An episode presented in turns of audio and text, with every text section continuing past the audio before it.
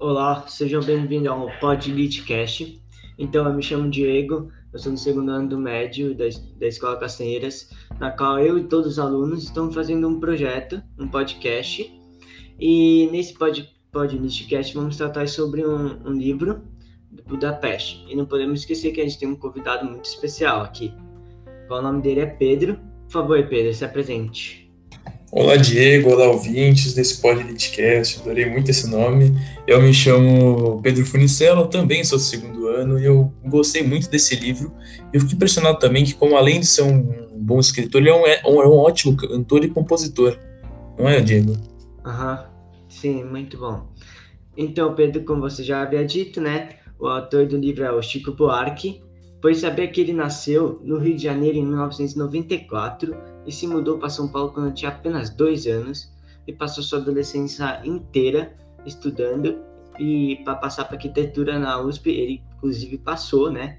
E mas ele teve que largar a faculdade por conta da ditadura. Bom, Diego, para retificar um pouquinho o que você falou, você falou 1994, eu acho, mas é 1944. Mas tudo bem, entendi. Mas, meu Deus, eu não sabia que ele tinha feito arquitetura na USP. E falando de ditadura militar, que é um negócio que a gente não viveu muito, mas eu fiquei muito sabendo muito sobre. Ele teve que auto se na Itália, mais especificamente em Roma, por um tempo. Depois, depois ele retornou ao Brasil e fez uma parceria com uma gravadora para poder gravar todas as músicas que ele falou, que ele escreveu sem ter problemas com o governo da época, que tinha muita restrição, com censura, essas coisas. E, e inclusive essas maiores, é, ele ficou muito conhecido por conta das suas músicas, né? tipo, é, que foi feitas durante a ditadura militar. É, e uma que mais marcou, né, que eu acho que a maioria das pessoas conhecem, que é a Calice. Sim, a Calice realmente é uma música muito boa. Quando é que eles. Ah, mais uma coisa só, Diego. Quando é que ele escreveu o livro Budapeste mesmo? Ah, Pedro, então, o livro, eu não sei quando ele escreveu o livro em si, mas o livro foi lançado em 2003 é, na qual foi é, lançado pela é, editora das Companhias das Letras, que é uma das maiores editoras do Brasil, né? E fez tanto sucesso esse livro que fizeram até uma adaptação do livro para o cinema em 2009 e que também foi um sucesso grande, né? igual o livro. Pô, cara, que legal. Eu lembro desse, desse filme. Eu assisti ele já. Recomendo muito. Você já assistiu, Diego? Já, já. Várias vezes até. Ah, muito que bom. bom. É, então, já que conseguimos né, dar, saber um pouquinho da história né, desse grande autor de Budapeste, vamos voltar um pouquinho e falar mais sobre o livro Budapeste, né? E vamos dar um pequeno, se você pudesse, pode dar um pequeno resumo para as pessoas que ainda não leram ou já leram, pois não lembra da história, assim como eu. Ah, mas é claro, posso falar esse resumo. Bom, para quem não lembra, o Budapeste ele conta a história em primeira pessoa do José Costa que após ele retornar de um congresso de escritores em Istambul, ele é obrigado a ficar em Budapeste, lá na Hungria, pois seu voo para o Rio teve complicações, por isso ele não conseguiu voltar onde para onde ele morava. E depois de seu ocorrido, ele iniciou uma vida dupla e em um vai e vem entre Budapeste e Rio de Janeiro, criando um novo nome enquanto está na Hungria, que se chama Costa Soze. Não, não sei soletrar muito bem, não sou fluente em húngaro, mas enfim, eu acho que esse nome também remete a José Costa, né, que é um que ele inverte os nomes, onde Costa vira o Costa, o primeiro nome em húngaro, e o José transforma no sobrenome Zose, que é uma adaptação para ficar diferente, mas também remeter ao nome antigo dele. E depois disso a história vai se desenvolvendo em volta dos seus dois convívios, passando por diferentes situações com diferentes amores dos seus respectivos países, mudando sua vida conforme ele adentrou mais com o novo convívio social e também uma coisa que interessa muito que é a temática do livro que se envolve em, entre a busca de um sujeito e escrever uma grande narrativa que a gente vai falar é, durante esse podcast. Uhum. Nossa, que belo resumo, hein, Pedrão? Mandou bem. Ah, valeu. é, e depois é, desse belo resumo aí que você fez, né? Vamos falar um pouquinho mais sobre os personagens que está presente dentro do livro, né? E, obviamente, como você já havia dito, o principal, José Costas, na qual ele é ele vive no Rio de Janeiro, como você havia dito que vai e vem, né? É, que ele tinha perdido o voo e tal. Ele é casado com a Wanda, que engravidou num período que ele estava meio perdido com seu próprio amor. E, e também e depois ele abandonou sua família E é muito legal que durante o livro o José Costa ele traz experiências de se abrigar com os refúgios em Budapeste e de como as coisas vão acontecendo ao longo da sua vida. E a Wanda, né, que era casada com ele, teve um filho e foi abandonada por ele. Ela engravidou do Joãozinho, que é o filho, de, é, filho do José Costa, pois ela foi abandonada por José Costa no Rio de Janeiro mas a banda ela se apaixonou pela autobiografia alemã de Kleber, que foi escrita por José Costa.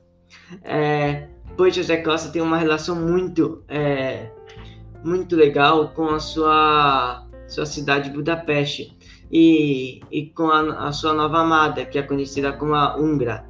A Ungra foi uma, é, foi uma mulher muito importante para é, José Costas por conta de ter uma relação amorosa e linguística por aprender muitas coisas com é, por aprender muitas coisas com ela. E tipo a língua né que ela tinha diferente e a e viveu um grande romance.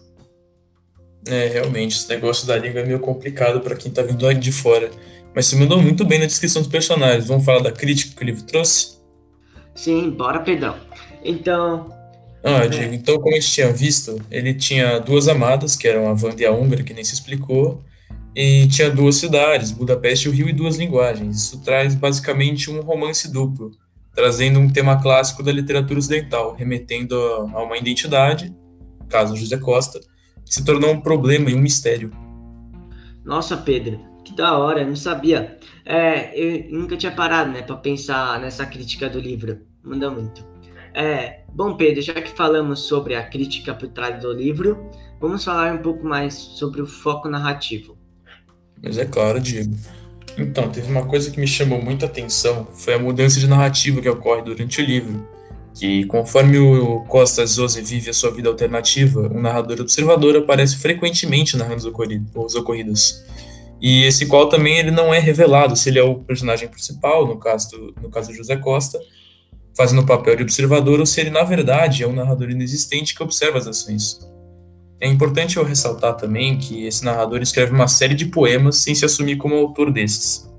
E isso faz com que ele seja confundido com os atores, que você falou que a amada do José adorava muito o livro dele, mas ela também não sabia que o livro era do José.